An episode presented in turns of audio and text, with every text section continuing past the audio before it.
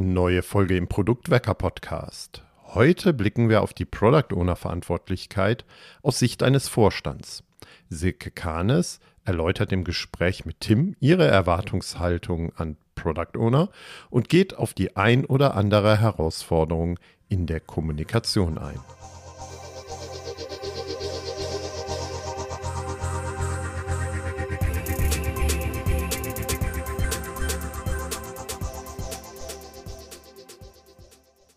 Wir gucken ja immer wieder auf die Product Owner Rolle aus unterschiedlichen Blickwinkeln und heute wollen wir mal einen anderen Blickwinkel einnehmen, den wir so bislang noch nicht hatten. Und zwar die Frage uns stellen, wie sieht eigentlich der Vorstand oder die Vorstandsmitglieder auf die Rolle agiler Produktmanager und Product Owner? Dazu habe ich mir einen Gast eingeladen, die besser nicht passen könnte, weil sie ist Vorständin in einem recht großen mittelständischen Unternehmen. Herzlich willkommen, Silke Kahnes. Hallo Silke. Hallo Tim, ich freue mich hier zu sein. Silke, das ist genau das Thema, was ich mit dir besprechen wollte. Du bist der optimale Gast dafür, denn du hast eine langjährige Karriere im Produktumfeld, hast, soweit ich das weiß, einen technischen Hintergrund, hast also auch hardcore als Software-Engineer gearbeitet und bist über Verantwortungspositionen und Bereichsleitung im Produkt bis hin eben inzwischen zum Vorstand oder zur Vorständin, Produktverantwortlichen eines ähm, mittelständischen ERP-Anbieters, soweit ich das richtig im Kopf habe, ähm, Scope Visio, kann man auch nennen, gekommen und hast jetzt also sozusagen im Vorstand die Rolle, das Thema Product zu vertreten. Und ja, heute wollen wir mal mit dir darüber sprechen, wie nicht nur du, sondern auch wie deine Kolleginnen und Kollegen äh, und deiner Erfahrung nach auch in anderen Unternehmen, wie so die Vorstandsetage auf die PO-Rolle guckt. Und natürlich auch, was Product Ownern helfen kann, mit dem Vorstand in Kontakt zu treten, mit dem Vorstand zu kommunizieren, etc. Aber jetzt habe ich schon ein paar Sachen über dich gesagt. Bevor ich hier was Falsches sage. Liebe Silke, stell du dich doch mal bitte kurz unseren Hörerinnen vor. Ja, sehr gerne. Also, mein Name ist Silke Kahnes. Ich bin 55 Jahre alt mittlerweile. Habe in den 80er Jahren mal Informatik studiert. Das ist sehr, sehr lange her. Ich habe damals angefangen, Hardcore C zu programmieren. Bin dann aber schnell äh, auf die andere Seite gewechselt, weil ich doch eher ein kommunikativer Mensch bin und weniger so der Nerd im Keller. Ähm, habe vier Jahre im Vertrieb, im Außendienst gearbeitet für eine sehr technische Software, war dann ein paar Jahre zu Hause, Kindererziehung, habe mich während der Zeit schon selbstständig gemacht, das allererste Mal, habe Bücher geschrieben über Photoshop, Schulungen gehalten, bin dann irgendwann äh, wieder voll eingestiegen äh, als Pressesprecherin bei einem äh, Kölner Softwareunternehmen und habe aber meine Leidenschaft für das Technische wieder entdeckt und habe dort eigentlich gestartet äh, in den 2010er Jahren, diese ganze agile Transformation mit zu begleiten, auch mit zu gestalten. Also ich war damals erste Produktmanagerin und als ich dort gegangen bin, 2020, äh, hatten wir eine Abteilung Produktmanagement, die genauso groß war wie die Entwicklungsabteilung, weil wir äh, gelernt haben, dass Entwicklung von Produkten eben nichts mehr nur mit Programmierung zu tun hat, sondern dass wir ganz, ganz viele Rollen und Menschen drumherum brauchen, die heutzutage die Produkte gestalten. Und du warst die Abteilungsleiterin. Und ich war die Leiterin, ich war dort Vice President Product, nannte sich das Ganze, habe mit dem Vorstand zusammengearbeitet, habe aber den technischen Teil im Ende die Produktentwicklung geschmissen und äh, hatte eine äh, sechsköpfige UX-Abteilung aufgebaut. Also wir haben so richtig schön Research gemacht, äh, Prototypen gebaut, getestet. Äh, wir hatten Product Owner, wir hatten vier Scrum Master, also vom Feinsten tatsächlich. Und äh, die, mit dieser Erfahrung bin ich auch jetzt in meine Rolle gestartet bei der Scope Visio. Ähm, mit der Aufgabe und der Herausforderung, ein Unternehmen, was gewachsen ist, was stark gewachsen ist, äh, auch agil zu skalieren. Also äh, die Grenzen aufzubrechen zwischen äh, der Entwicklungsmannschaft auf der einen Seite und dem Produktmanagement auf der anderen Seite, die sehr separat gearbeitet haben äh, bin ich jetzt hier reingegangen und habe das Ganze zusammengeführt. Also interdisziplinäre Teams, überhaupt Teams mit äh, Komponentenverantwortung, äh, Product Owner ausbilden. Und da haben wir auch schon äh, hervorragende Schulungen gehabt. die unseren ehemaligen Produktmanagern das ganze Agile so ein bisschen näher gebracht haben.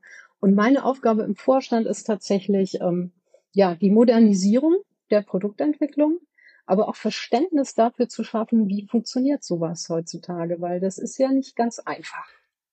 Ja, prima, ein wow, ein, ein belebter äh, beruflicher Karriereweg, ein, ein bunter Weg, ein breiter Weg, wie du gesagt also und damit auch äh, ein Role Model, oder? Für einen Weg quer durchs Engineering, durch Vertrieb hast du gesagt, durch Product bis hin in die Führungsebene. Lass uns da einsteigen, Silke. Du hast ja nicht nur in den Unternehmen, denen du gearbeitet hast, sondern wie ich weiß, bist du ja auch in Verbandsarbeit oder so übergeordneten Gruppen, nicht Verbandsarbeit ist glaube ich falsch, aber so, ne, Frauen in die Aufsichtsräte oder irgendwelchen Initiativen bist du zumindest auch aktiv. Das kannst du gleich nochmal ausführen. Und kennst dementsprechend auch andere Menschen auf Vorstandsebene. Wie guckt denn so klassischerweise, und jede Situation ist anders, ist klar, aber wie guckt denn so ein Vorstand auf Produktmenschen, auf Product Owner? Wenn ich das so ganz generisch frage. So, und so ein, so ein Vorstandsmensch, der äh, ganz klassisch Vorstand ist und äh, ein Unternehmen, so wie ich es gerade gesagt habe, klassisch geführt hat, im Sinne von, da gibt es eine Produktmanagementabteilung, die schreiben irgendwelche Konzepte und Anforderungen, ne, also dicke Dokumente. Und es gibt die Entwickler, die das Ganze dann umsetzen. Äh, da ist natürlich wenig Verständnis für die Arbeitsweise, die wir, wenn man jetzt deinen Podcast hier folgt, äh, weiß man, wie man heutzutage agil arbeitet. Da gibt es unglaublich viele Methodiken, Tricks und wir, wir sind wertschätzend untereinander äh, auf Augenhöhe unterwegs, egal welche Rolle wir haben. Ein Vorstand guckt da natürlich ganz anders drauf. Ne? Also das, für die ist das so eine Blase im Unternehmen, ne, wo drauf steht, die arbeiten agil die haben erstmal 15 Fragezeichen im Gesicht, die wissen nicht genau, was das ist. Die werden oft belehrt. Ne? Also die fühlen sich damit so ein bisschen unwohl auch vielleicht, weil ähm, sie viele Begrifflichkeiten gar nicht kennen. Und, äh, von, von wem werden sie belehrt? Ja, von den, von den äh, agilen Menschen. Also ich, mir ist das selber natürlich auch passiert. Ich war immer super offen für alles agil, aber trotzdem sind mir Leute beim Weg gelaufen, die meinten, sie wissen das alles noch hundertmal besser. Es gibt keine Bugs im agilen Kontext, weil die werden ja alle während der Qualitätsphase gefixt. Ne? Natürlich gibt es Bugs. Ich muss damit leben und ich kann nicht sagen, im Lehrbuch steht, es gibt keine Bugs mehr die, die, die ganze Thematik, die Begrifflichkeiten, ne, das ist ja eine Welt, in die man da eintaucht. Ne? Wir haben Backlogs, wir haben User Stories, wir haben Epics, wir haben äh, Produktvisionsworkshops, wir haben Story Mapping, wir haben eine Discovery-Phase. Ähm, und wenn, wenn ich mir jetzt einen normalen Vorstand vorstelle, der ja hauptsächlich damit beschäftigt ist, das Unternehmen zu führen und mit Unternehmenskennzahlen, also die ich alle lernen musste jetzt in meiner Rolle, mit diesen Begriffen um sich zu schmeißen, dann haben die 15 Fragezeichen. Ne, und dann kommt ein agiler Mensch, der sagt, wir sind ja alle auf Augenhöhe wertschätzend unterwegs und klug scheißt ein bisschen und weiß alles besser und sagt, so führt man aber heute ein Unternehmen, das muss jetzt alles agil hier laufen. Und da gibt es natürlich auch gewisse äh, Gräben, die sich damit auftun. Und dann sitzt der Vorstand doch am längeren Hebel. Und meine Erfahrung ist einfach an der Stelle, dass wir äh, lernen müssen, einander zu respektieren, dass äh, die Vorstände lernen müssen, dass diese neueren Menschen mit dem neuen Gedankengut, was wir da haben, mit dem anderen Mindset, dass sie ähm, lernen müssen, auch mit denen offen zu sprechen und nicht mehr dieses Ding zu haben, mein Gott, äh, schufte hier erstmal 20 Jahre, verdiene da meinen Respekt, bevor ich mich mit dir an einen Tisch setze. Also das, das müssen die akzeptieren und wir müssen halt lernen, auf diese Leute auch zuzugehen und denen zuzuhören. Das ist spannend. Das heißt, äh, insbesondere dieser Clash sozusagen zwischen klassischer Führung und klassischer Vorstandsarbeit mit, mit agilen Themen. Aber lass uns das gerne noch mal ein bisschen auf das Produktthema fokussieren. Das heißt, wenn ich dich richtig verstanden habe, äh, sind solche Vorstandsmenschen in aller Regel noch nicht mit modernem Produktmanagement und mit modernen Produktmanagement-Methoden vertraut. Jetzt mal agil hin oder her. Wie ist denn deine Erfahrung, wenn jetzt sowas wie beispielsweise Research, uh, User Research, Product Discovery als Thema in solche Vorstandsdiskussionen eingebracht wird, nach dem Motto, wollen wir nicht erstmal dafür sorgen, dass die möglichen Risiken upfront erkannt werden, bevor wir etwas umsetzen, teuer entwickeln und auf den Markt schmeißen. Hm, wird sowas dann, wenn man es vielleicht vorher auch noch so nicht kannte, verstanden und dann adaptiert? Checken die Leute dann darauf ein oder ist das nach wie vor schwierig, dafür auch Gehör zu finden? Das ist schwierig, weil wir natürlich gewohnt sind, dass äh, es gibt einen Projektstart und Projektstart heißt äh, im klassischen Sinne, wir starten mit der Programmierung. Und man muss es am Ende schaffen, Verständnis dafür zu erarbeiten, äh, dass Projektstart heutzutage heißt, wir starten den Research. Und an dem Research arbeiten eben nicht nur die Produktmanager, sondern da arbeitet eventuell das ganze Team dran. Und das Research heißt nicht, ich gehe jetzt raus und mache eine akademische Feldstudie, weil das ist so die Angst, die meine Kollegen haben, wenn ich sage, das müssen wir doch erstmal analysieren, dann schlagen die die Hände über den Kopf zusammen und sagen, um Himmels Willen, wir wollen doch starten mit dem Projekt, das muss doch jetzt mal irgendwie losgehen, da können wir doch jetzt nicht eine, eine Feldforschung erstmal betreiben.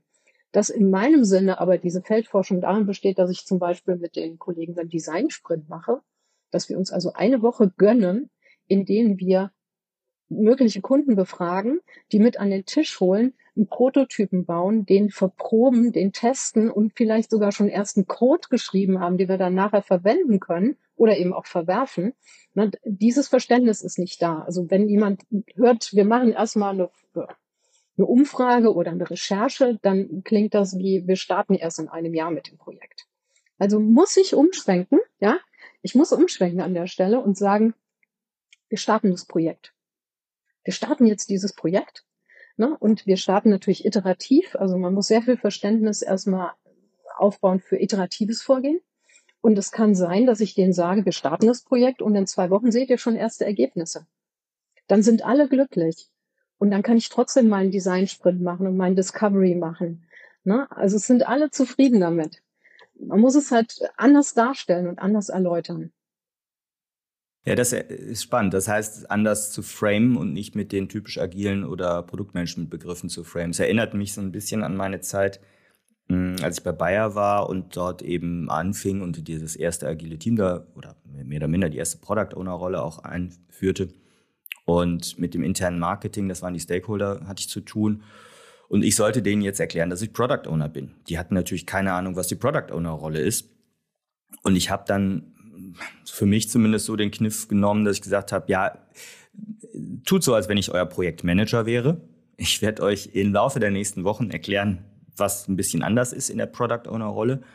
Aber nach außen sozusagen habe ich erstmal den, ja, die, die Schnittstelle als Product Owner bespielt und dann Schritt für Schritt ähm, im Endeffekt diese Stakeholder mit reingenommen in dieses Rollenverständnis, in diese Arbeit des Teams etc. Und das ist ja so ein bisschen das, was du beschreibst. Jetzt würde mich dabei interessieren, wenn ihr dann so einen Design-Sprint gemacht habt, wo ja auch wirklich sehr tangible Ergebnisse direkt in einer Woche rauskommen, inklusive Umfragen etc. Wenn sowas dann Vorstandsmenschen sehen, wird das dann gewertschätzt und gesagt, wow, toll? Oder eher so, naja, eure agile Spielerei oder Produktmanagement-Spielerei macht, könnt ihr machen, aber jetzt fangt mal an. Das wird absolut gewertschätzt. Es kommt eben darauf an, wie ich das Ganze benenne. Ich, mein, mein Lieblingsbeispiel ist wirklich, äh, wenn wir ein neues Projekt starten. Äh, na, ich bin hier vor anderthalb Jahren gestartet und eine Geschichte war tatsächlich, dass ich gesagt habe, das Produkt hat keinen schönen Einstieg.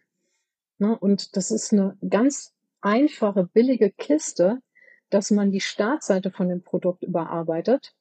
Na, und da habe ich einfach einen Workshop zugemacht habe gesagt, ich lade jetzt mal alle ein, die mit dem Produkt arbeiten, die vielleicht eine Meinung dazu haben. Ne? Also so bunt gemischt. Das war das allererste Mal, dass so eine Art Workshop stattgefunden hat. Und alle haben mal ihren Input gegeben. Und dabei kam dann raus, was erwarten diese Leute von der Startseite? Alle was anderes. Also war die erste Erkenntnis, das Scheißding muss konfigurierbar sein, damit sich das jeder so einstellen kann, wie er das möchte. Und dann habe ich gesagt, ich will da jetzt auch nicht großen Aufriss machen, sondern ich möchte gerne die Komponenten, die wir vielleicht schon im Keller des Produktes versteckt haben, einfach nach vorne holen und dort platzieren. Und das war etwas, äh, das hat doch in Erstaunen versetzt, was da bei so einem Workshop rauskam. Und wir haben das relativ schnell umgesetzt bekommen und hatten erste Ergebnisse. Natürlich gab es den einen oder anderen Kritiker, die gesagt haben, ihr habt ja gar nichts Neues gemacht, das hatten wir ja schon immer im Produkt. Und ich habe gesagt, ja, aber wir hatten es versteckt und das ist doch die hohe Kunst, mit wenig Aufwand etwas Gutes zu bewirken, was dann auch die Kunden und die Nutzer letztlich freut. So. Und diese Art Workshops hat man mittlerweile begriffen, sind sehr sinnvoll. Wie ich die benenne, ist aber eine ganz wesentliche Kiste. Wenn ich nämlich sage oder auch wenn unsere Product Owner sagen, oh, wir müssen erstmal einen Produktvisionsworkshop machen, bevor wir mit dem Projekt starten können, dann kriegen einige Leute die Krise. Weil Produktvisionsworkshop, dann denken die, mein Gott, wir, wir wissen doch, was wir hier wollen, wo unsere Vision und Strategien, ne? das müssten doch hier eigentlich alle wissen, wo unsere Strategie ist. Es ist nicht verstanden, dass es hier vielleicht um ein Feature geht und dass dieses Feature eine Vision braucht und dass man eigentlich in dem Visionsworkshop alle abholt, damit wir das gleiche Verständnis davon haben und wissen, für wen machen wir das und was ist der Mehrwert und Nutzen für die Kunden. Und dementsprechend habe ich jetzt einfach aufgegeben, was heißt aufgeben, der, es ist einfach eine schlaue Lösung, dafür andere Begriffe zu finden, die vielleicht auch bekannter sind. Ne? Das heißt, der Produktvisionsworkshop heißt bei mir jetzt, wir machen ein Kickoff. Kickoff wissen alle was mit anzufangen. Ne? Da sagen, ah ja, wir starten jetzt, das ist das Kickoff-Meeting. Und beim Kickoff ist völlig klar, dass man alle abholt zu dem Thema. Ne? Und was anderes macht ja auch der Produktvisionsworkshop nicht. Und da muss man sich eben bei, bei vielen äh, solcher Meetings und ich sage jetzt mal der ganzen agilen Methodiken bewusst sein, dass diese Begriffe nicht bekannt sind. Und da muss man sich darauf einstellen, auf seine Stakeholder. Das ist nämlich der Vorstand. Und muss gucken, dass man mit denen in der angemessenen Art und Weise spricht. Ich frage mich manchmal bei dem Beispiel jetzt auch Produktvision oder Visionsworkshop. Ähm, wir sind ja ein nahezu ähnliches Alter und äh, Vorstände sind auch wahrscheinlich eher in den 50ern oder 60ern. Oft. Und wir erinnern uns ja noch an den Helmut Schmidt-Spruch, wer Visionen hat, soll zum, muss zum Arzt gehen. Oder soll zum Arzt gehen, hat er, glaube ich, gesagt. Ähm, und ich formuliere das ja immer andersrum, ne? Wer keine Vision hat, sollte zum Arzt gehen. das wäre ja. die moderne Adaption dessen. Okay, lass mal weitergehen. Ähm, also ein Thema ist Sprache ganz offensichtlich oder Labeling auch von bestimmten mh, hm, ja, Begriffen oder, oder Praktiken, die wir so machen. Was ist denn, gehen wir mal so ein bisschen auf das Thema Rolle des Product Owners oder der Product Ownerin ein oder auch des Produktmanagers. Hm, was gibt es denn so für Erwartungshaltungen aus deiner Sicht, aus Vorstandssicht an die Produktrolle? Gibt es die überhaupt? Oder, äh, ich, ich glaube, wir müssen hier vor allem äh, erstmal sagen, dass es da gar keine Erwartungshaltung gibt oder eine falsche Erwartungshaltung, weil wir kommen natürlich, wenn ich jetzt mal hier von dem Unternehmen reflektiere, das eher klassisch aufgestellt war. Also ich denke mal, dass das viele Product Owner auch haben, dass die in Unternehmen sind, die eben nicht Start-up-Charakter haben, wo alle agil und miteinander arbeiten und das klar ist, sondern die vielleicht auch in einem Transformationsprozess sich befinden. Da ist ja die Erwartungshaltung an den Product Owner eher die, als Produktmanager, nämlich äh, du bist für das Produkt zuständig, du schreibst das Konzept und jemand anders setzt das ganze Ding um. So, und was wir lernen müssen, was ich jetzt für Erfahrungen gemacht habe, ist, dass wir klar erkennen, es ist eine Rolle, die Rolle hat eine Verantwortung. Die Rolle ist nicht die Führungskraft der Entwickler. Das wird nämlich oftmals, äh, sag ich mal, gibt es da Konflikte, dass ähm, die Entwicklungsleitung sagt, meine Güte, jetzt kommt da so ein Product Owner und sagt meinen Programmierern, was sie zu tun haben. Das akzeptiere ich nicht. Das also das heißt, es wird hierarchisch verstanden. Es wird ja, hierarchisch die verstanden, die, die mhm. PO-Rolle. Und das ist es natürlich nicht. Ne? Also es muss klar werden und das müssen wir alle lernen. Und das müssen wir auch Richtung Vorstand kommunizieren, aber auch Richtung der Mitarbeiter, die jahrelang äh, nicht agil gearbeitet haben, dass wir Rollen haben dass wir uns gegenseitig in diesen Rollen wertschätzen. Die wenigsten Entwickler wollen die Rolle des POs haben, ne, weil irgendeiner muss ja auch den Kopf hinhalten, wenn es dann nachher nicht fertig wird oder wenn es das Falsche ist und es lässt sich nicht verkaufen. Das ist die Rolle des POs, der mit den Stakeholdern kommuniziert, der ganz klar das Was wird programmiert in das Team reinbringt, wohingegen die Entwickler das Wie wird programmiert in dem Team machen. Aber natürlich sagt der Product Owner denen nicht, wie die das zu implementieren haben. Dafür gibt es eine Entwicklungsleitung, die eigentlich die Aufgabe hat, die Entwickler zu befähigen, selbstständig die Dinge umzusetzen. So, und die Rolle die der Product Owner hat, ist wirklich letztens mit dem Team zu erarbeiten, was machen wir jetzt hier gerade? Und die Technik soll dabei helfen und soll unterstützen. Und im Ende, das wissen wir, der Dialog zwischen Technik und Produkt führt letztlich zum besten Ergebnis. Wenn ich komme und sage, ich will diese Funktion haben und die sagen, das ist toll, da sind wir fünf Monate mit beschäftigt. Und wenn äh, die mir sagen, wir könnten das aber auch anders lösen, das Problem vom Kunden, wir haben das jetzt verstanden, äh, wir können das auch in einer Woche hinkriegen. Und dann sage ich, wunderbar, Dankeschön. Ne, aber das geht nur, wenn wir uns in den Rollen akzeptieren und wenn wir gemeinsam arbeiten, wenn wir auch gemeinsam arbeiten dürfen.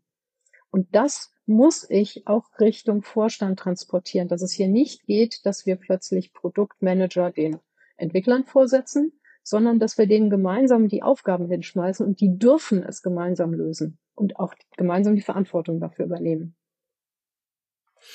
Danke. Das, ähm, das hast du sehr explizit gemacht, jetzt nochmal mit dem Thema Rolle. Das wie wäre denn deine Überlegung, das dann diesen Vorstandsmenschen beizupulen, nach dem Motto, dass es eine Rolle ist? Hast du da schon Erfahrung oder Tipps? Also ich kann hier äh, von einer Sache berichten, die wirklich fantastisch läuft. Da ist es so, dass wir über das Thema, wir, wir machen hier ein ganz neues Thema, ein neues Modul.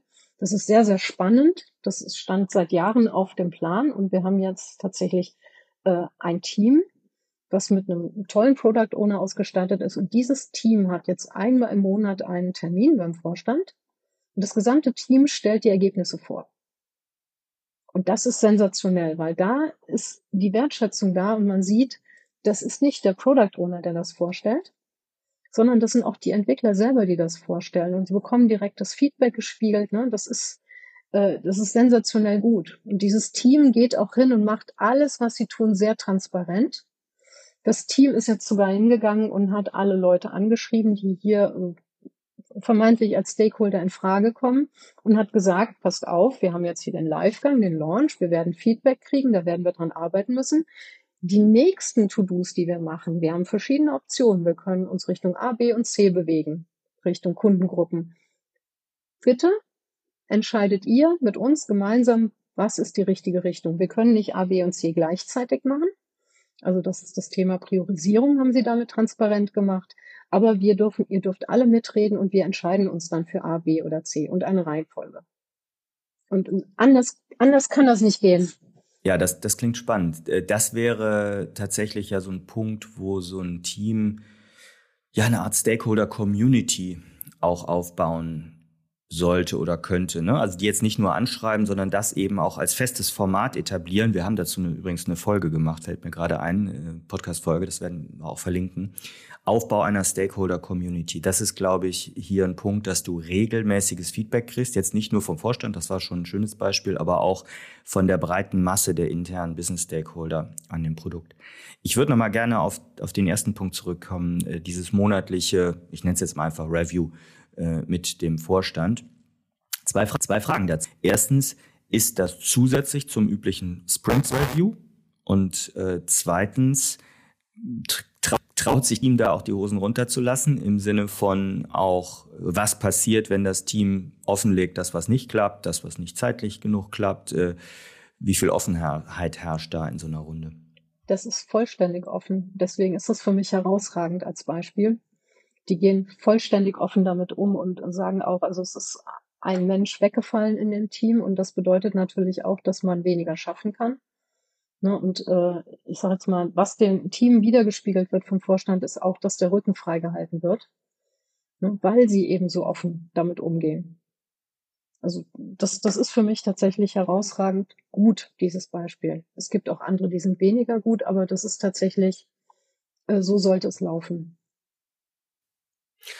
Ja, glaube ich. Also äh, die Erfahrung habe ich zumindest auch oft gemacht, dass so eine Vorstandsebene Klarheit auch liebt. Ne? Das ist sehr ungewöhnlich, gerade in Unternehmen, wo sehr viel geschönt wird und so Wassermelonen-Status-Reporting nach oben gegeben wird, ne? also innen rot und nach außen kommuniziert man grün und so.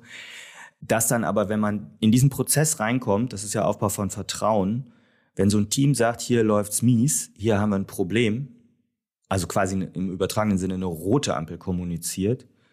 Das wäre für mich immer so wichtig, das auch wertzuschätzen als Vorstand, weil nur so kann ich die, der grünen Ampel auf einer anderen Seite auch trauen.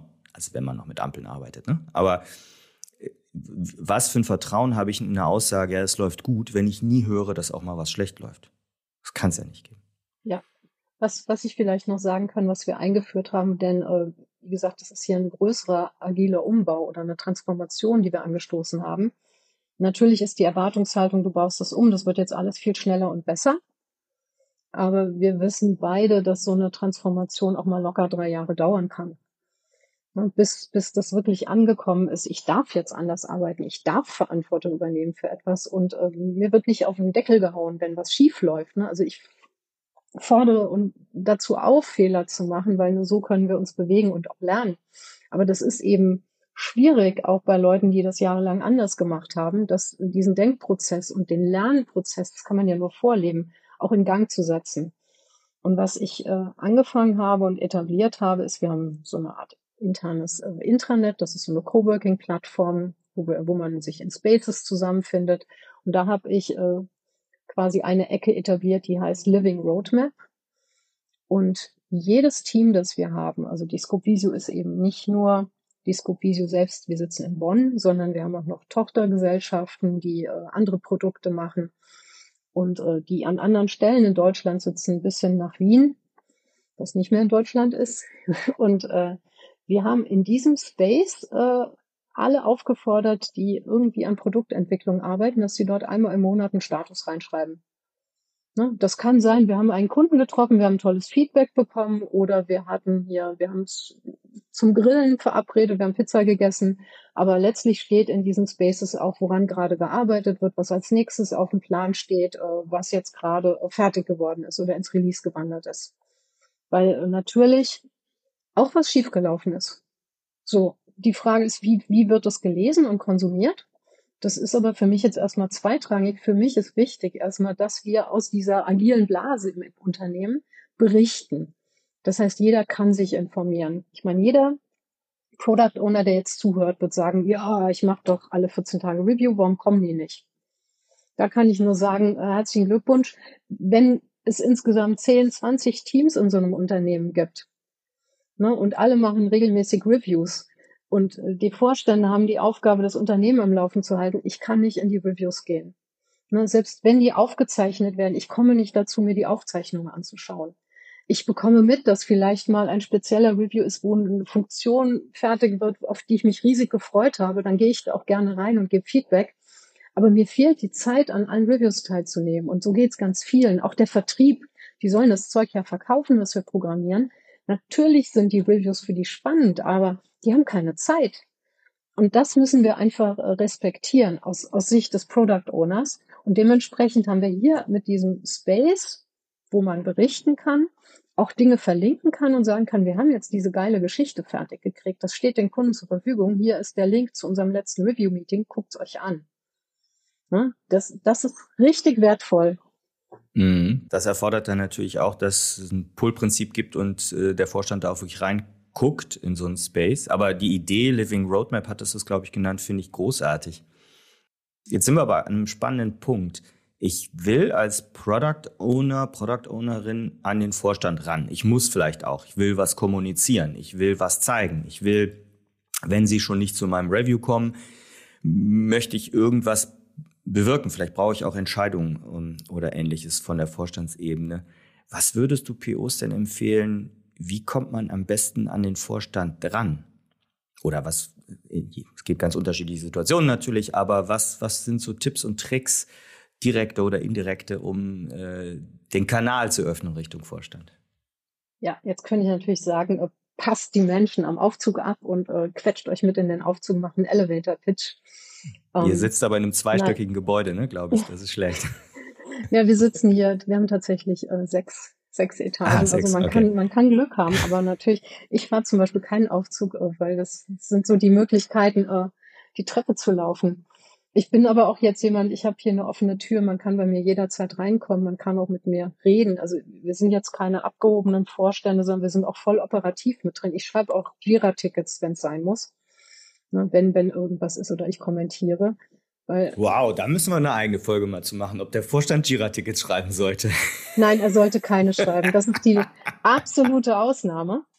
Aber äh, ich kommentiere eventuell, wenn ich irgendwo gemenschent werde, wenn es darum geht, da ist, wir müssen auch eine Entscheidung treffen, äh, dürfen wir das oder können wir das, ne? Oder wie siehst du das? Und dann kann ich da meine Meinung reinhauen, weil ich bin ein Freund von Jira-Tickets im Sinne von besser als E-Mail oder äh, Vier-Augen-Gespräch, weil es ist nachvollziehbar und es ist dokumentiert. Okay, aber das ist ja sicherlich eher eine Ausnahme, weil du eben auch Jira kennst oder aus einer ja. technischen Ecke ursprünglich kommst und das System für dich zugänglich ist. Ich würde behaupten, viele der Vorstandsmenschen ähm, sind von, von solch technischen Systemen, sei es Jira, sei es Agile DevOps oder sonst was, eher abgeschreckt. Absolut. Nochmal zu der Frage, wie komme ich an die ran? Wenn so. nicht Aufzug, wenn nicht Jira, Jira Mentioning.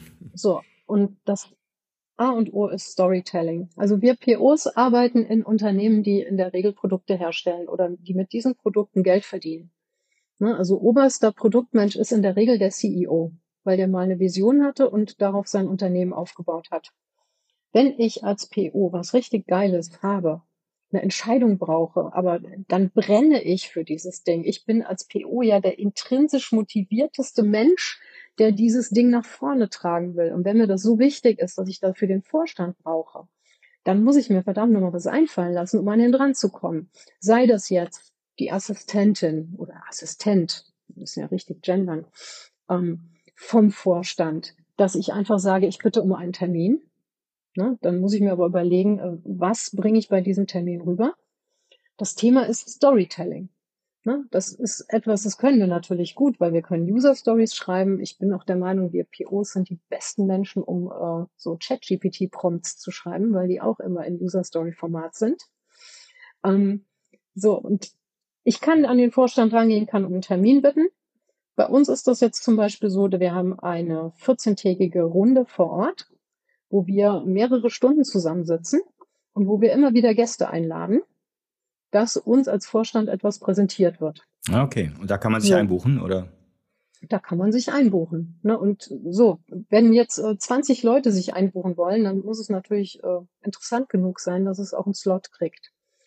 Ne? Also es, hm. es gibt genug Themen, ähm, die diesen Slot regelmäßig bekommen. Sei das jetzt, wir planen eine große Kundenveranstaltung und wir wollen da einmal mit dem Marketing-Team drüber brainstormen. Äh, wir haben einen Pentest gemacht. Wir machen regelmäßig Pentests. Das finde ich grandios. Und wir reden auch über die Ergebnisse und wie wir da uns verbessern können. Das ist wichtig. Das gehört ebenfalls in den Vorstand, damit wir auch die Risiken kennen. Und genauso kommt im Vorstand auch jemand rein, der sagt, pass mal auf, ich bringe jetzt hier unser Warenwirtschaftsmodul nach vorne. Ich habe da eine geile Idee, das würde ich gerne mal hier pitchen. Und dann bekommt man seine Viertelstunde. Das wird in der Regel dann eine ganze Stunde, weil es viele Fragen gibt, weil sich eigentlich alle freuen, wenn man äh, direkt mit den Menschen, die das produzieren, auch zusammenspricht. Ne? Dann hat der eine oder andere noch eine Idee und dann kommt man in den Austausch. Wichtig ist, dass man, dass man dahinter steht, also dass man wirklich dahinter steht, hinter seinem Produkt. Und die Leute, die wirklich dahinter stehen, die kriegen auch ihre Termine. Das heißt, ich nehme jetzt mit einmal das Thema Storytelling, ganz wesentlich. Ähm, Finde ich auch, kann ich sehr unterstützen. Da haben wir auch schon eine ganze Weile her eine Folge zu aufgenommen. Olli und Dominik haben dazu gesprochen, das werde ich nochmal verlinken. Ich glaube, Storytelling als Praktik für Produktmenschen sich, sich anzueignen, ist total wichtig. Das Zweite, was du sehr stark herausgearbeitet hast, ist diese intrinsische Motivation, das Brennen, das Begeistern. Dazu passt dieser Spruch sehr gut, den ich ganz gerne nutze. Ich weiß tatsächlich immer noch nicht, wo ich ihn mal ausgeschnappt habe. Wenn ich als Product Owner über mein Produkt rede, muss ich dafür brennen und begeistert sein, als sei ich der größte Fan. Also stellt euch so einen Fußballfan in der Fankurve vor und sagt, das ist das Geilste überhaupt, super Idee, da müssen wir hin. Aber wenn ich zuhöre, also auch in so einer Runde, wenn ich dann das Feedback bekomme, dann muss ich in eine Haltung gehen, als sei ich mein größter Kritiker oder der größte Kritiker des Produktes. Weil das könnte ja, wenn jetzt so ein Vertriebshansel beispielsweise sagt, nö, das geht aber nicht, das kriegst du nicht verkauft, da könnte er ja oder sie ja mit Recht haben. Also dieses, wenn ich drüber rede, größter Fan, wenn ich zuhöre, größter Kritiker, äh, das finde ich da immer noch mal einen, einen wichtigen Tipp. So, und ergänzend würde ich noch sagen, wenn man so einen Termin hat, vorbereitet sein. Ne? Also nicht mit einer 100 Seiten PowerPoint-Präsentation, aber wenn ich für etwas brenne und ich will dieses geile Feature machen und ich will das Go haben, dass ich dieses Feature machen kann, dann muss ich auch in etwa die Aufwände kennen. Ich muss in etwa äh, den Weg dahin kennen, um das zu implementieren. Und ich muss Bescheid wissen. Also ich muss mich schlau gemacht haben. Ne? Ich kann nicht nur sagen, das würde ich total geil finden, wenn wir das machen. Und dann kommt die erste Rückfrage, mit was müssen wir denn da rechnen? Ein halbes Jahr, zwei Jahre, drei Wochen?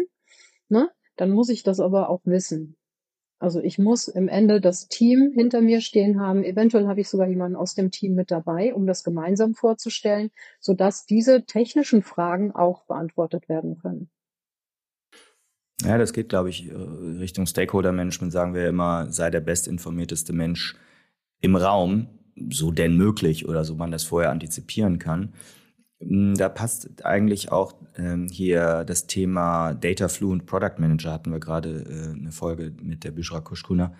Wie sehr glaubst du, ist es wichtig, Daten, ne, Zahlen, Daten, Fakten, also wie sehr ist es wichtig, als Produktmensch dann sehr datengetrieben auf so Vorstandsmenschen zuzugehen? Ist das eher eine Datensache oder ist, muss ich die eher übers Bauchgefühl, über die Emotionen abholen? Also, wie gesagt, kann man nicht alles pauschalisieren, aber nee, was sowohl als auch. Also es kommt drauf an. Also ne, wenn ich jetzt, ich nehme jetzt mal mein erstes Thema, was ich eben als Beispiel genannt habe. Ich möchte eine neue Startseite in dem Produkt haben. Ne, da, das kommt aus dem Bauchgefühl.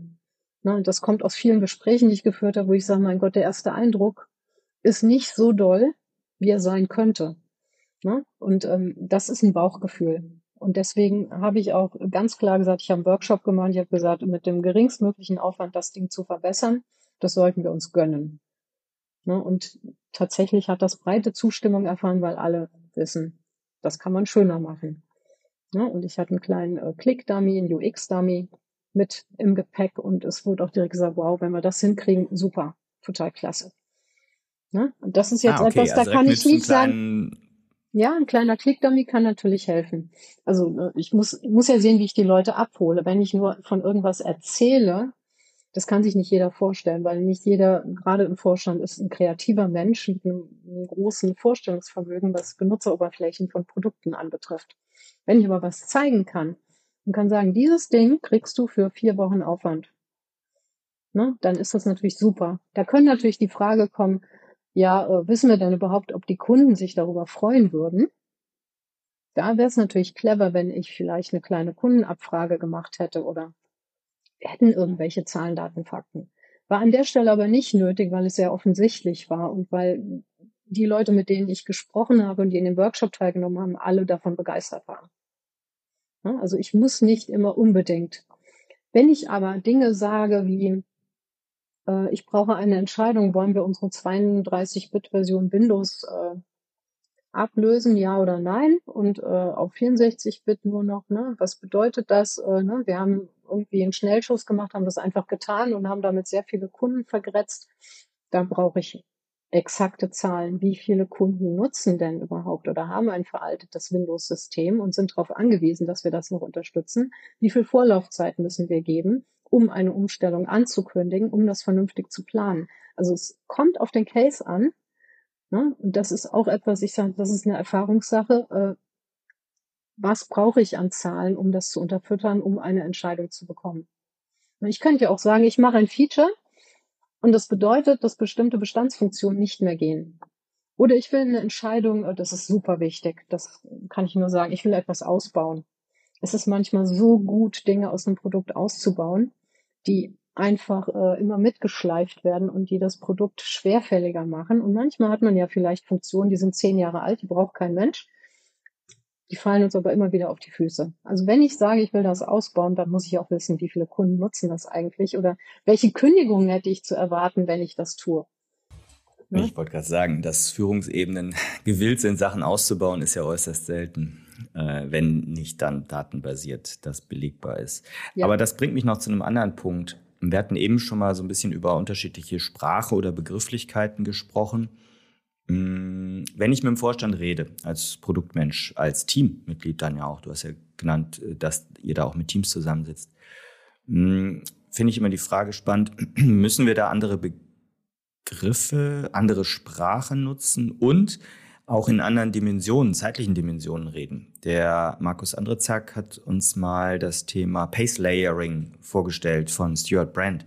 Das geht ganz grob gesagt, wir können da was verklinken auch, es geht ganz grob gesagt darum, dass so ein Vorstand vielleicht in, in ein Jahres, drei Jahres oder fünf Jahren Zeitscheiben denkt und redet, also auch wenn sie eben nicht operatives Micromanagement machen, sondern das, was sie tun sollen, Strategie und so, Unternehmensstrategie, mm, dann sind sie also in so langen Zeiträumen unterwegs. Und ein Product Owner ist vielleicht äh, so auf einer, weiß nicht, Product Goal Ebene von vielleicht, wenn es gut läuft, drei, sechs, neun Monaten unterwegs. Und ein Team ist vielleicht eher so unterwegs in zwei, vielleicht drei Sprints und sind sehr fokussiert sozusagen auf das aktuelle Epic, auf eine bestimmte User Story, auf ne, irgendwelche Bugs, vielleicht sogar Tagesgeschäft. Also eine ganz andere zeitliche Dimension. Und wenn da so ein Teammitglied ankommt und über die, in dieser zeitlichen Dimension einer User Story spricht und sie, sie oder er spricht eben mit Menschen, die sonst in einer zeitlichen Dimension in Jahresscheiben eher denken und reden, da kann es eben einen Clash geben. Und das das im Hinterkopf zu haben, dass da eine gewisse Übersetzungsarbeit sein muss oder ich als PO in so einer Runde auch anders agieren, anders sprechen muss, als wenn ich es mit meinem Team täte. Das ist zumindest meine, meine Erfahrung oder ein Stück weit meine Theorie, die, die, die sich ganz griffig anfühlt. Aber hierzu noch mal die Frage, erlebst du das so aus, auch oder ist das zu, zu theoretisch gedacht? Also das erlebe ich nicht, weil ich glaube, das haben alle unsere Produktmenschen äh, geschnallt dass ich an der Stelle nicht in äh, dem nächsten Sprint oder im, in, in, in einem Bug oder in einem Ticket oder so sprechen darf, sondern dass wir in großen Funktionsblöcken. Also ich habe das so gemacht, dass wir, ich sag mal, eine grafische Roadmap haben, die ist mit Miro gebastelt, ähm, wo wir einfach sehen, ähm, in, in den verschiedenen Bereichen, Produktbereichen, die wir haben, was sind da die gro nächsten großen Themen, die da anstehen. Ne? Und diese Dinge sind einfach Blöcke. Ne? Ich, das könnte man auch Epic nennen, aber ich will das nicht miteinander vermengen. Deswegen, ich nenne das tatsächlich Funktionsblöcke. Ne, weil das spiegelt sich nicht in der Form unbedingt eins zu eins im Jira wieder, aber es spiegelt sich wieder in, in der Denke, äh, dass wir hier auf die nächsten anderthalb Jahre nach vorne schauen können und was steht da alles an. Und das, das hilft. Also das hilft enorm. Da sind alle abgeholt. Also ich dieses Schaubild wird im Ende mit den Product Ownern auch abgestimmt, dass die damit leben. Da ist ganz, ganz viel natürlich nicht drin, nämlich deren Tagesgeschäft und äh, kleinere Geschichten, auch keine User Stories, aber große Funktionsbereiche, die wir neu hinzufügen wollen, die sind da einfach drin. Und die kann man hintereinander schieben, weil wir haben natürlich eine begrenzte Anzahl Teams. Man kann nicht alles auf einmal machen. Das Wort Fokus gibt es nicht in der Mehrzahl pro Team, auch wenn das im Habe ich schon mal gehört. ich, ich, ich meine auch, ich hätte das schon mal. ne? Und ähm, aber das ist für die Teams wichtig, dass auf die Art und Weise ihre Arbeit transparent gemacht wird. Und ich weiß, dass die Teams natürlich nicht voll fokussiert nur an diesem einen Funktionsblock arbeiten, sondern auch viele, viele Dinge nebenher machen, die aber auf dem Detailgrad überhaupt nicht relevant sind für den Vorstand, die eher zu unnötigen Diskussionen führen. Und das haben, glaube ich, alle verstanden. Das ist aber schon ein wichtiger Schritt. Also Glückwunsch, dass die Teams oder die Produktmenschen da schon so weit sind. Und das ist, denke ich mal, ein wichtiger Tipp, dass man sich dessen bewusst ist, da eben in einer anderen Ebene, in einer anderen, in einem anderen Umfeld kommunizieren zu müssen. Ja, cool. Uh, oh Mensch, hier die Zeit rennt, Silke. Ähm, vielen Dank für das ja angeregte Gespräch. Mm, zum Ende haben wir ja immer noch so den finalen Tipp, die finalen Tipps, die wir unsere Gäste hier fragen. Deshalb auch die Frage an dich. Was würdest du Product Ownern, agilen Produktmanagern mit auf den Weg geben? Naja, um im Hinblick auf die Zusammenarbeit oder die Kommunikation mit dem Vorstand eben gut gerüstet zu sein, gut gewappnet zu sein. Was sollte man tun, was sollte man lassen? Was würdest du da nochmal so rauspicken wollen? Also auf jeden Fall würde ich sagen, bitte nehmt die Vorstände ernst. Das sind intelligente Menschen, die haben eventuell ein ganz anderes Mindset, aber die haben definitiv äh, riesige Stärken und versucht davon so viel wie möglich aufzusaugen, mitzunehmen, für eure Arbeit auch nutzen zu können. Also versucht euch auf das Sprachlevel einzustellen und dann voneinander lernen zu können. Also meine schlimmste Befürchtung ist immer diese missionierenden Agilisten, die unterwegs sind, die einfach sagen, so macht man das heute und so macht man es nicht mehr. Ne? Ihr seid total konservativ, altmodisch und wahr. Ne? Und die, das ist nicht in Ordnung, wenn man nicht wertschätzend auch mit deren Erfahrungen umgeht. Also man muss im Ende das Beste aus beiden Welten rausziehen. Und je breiter man die Perspektive weitet, desto eher kommt man zu einem richtig guten Ergebnis. Also man muss die Leute mit involvieren und die Stärken von denen nutzen. Und nicht missionarisch unterwegs sein zu sagen, äh, das ist ja gar kein echtes Kram, was ihr hier gerade macht. Nee, mag ja sein, aber es ist vielleicht für das Unternehmen das Beste. Ne, also bitte äh, schätzt die Leute oder unterschätzt die Vorstände nicht mit dem Wissen, was sie haben. Das ist super wichtig. Die können ein Unternehmen führen und versucht euch sprachlich anzunähern und die Dinge, die ihr macht, die guten Dinge auch so zu verkaufen, dass das auch verstanden wird. Denn ich sage jetzt mal, du kannst weder das eine noch das andere alleine laufen lassen. Ne? Also nur aus Agilisten hast du noch nicht irgendwie ein, ein börsennotiertes Unternehmen geführt. Da gehört ja ganz, ganz viel andere Arbeit dazu. Und äh, aber auch nur aus, aus Sicht von den Vorständen kann ich nicht unbedingt eine moderne Software-Produktentwicklung betreiben. Und deswegen müssen wir gucken, dass wir diese Blase, die da entsteht, dass wir die so ein bisschen aufplatzen lassen und mehr vermengen mit den nicht agil arbeitenden Menschen. Das wäre mein Tipp. Ein, ein großartiges Schlusswort. Danke für deine verbindenden Worte und Gedanken. Danke für einen, glaube ich, ganzen Haufen von Impulsen, äh, die du hier im Gespräch gebracht hast. Und danke für deine Erfahrung, die du hier mit uns und den Hörerinnen geteilt hast. Vielen Dank, liebe Silke, dass du die Zeit genommen hast. Und jetzt weiter sozusagen sofort in die nächste Vorstandsrunde äh, zu, zurück. Danke, dass du das reingequetscht hast in deinen Zeitplan. Sehr gerne, hat Spaß gemacht.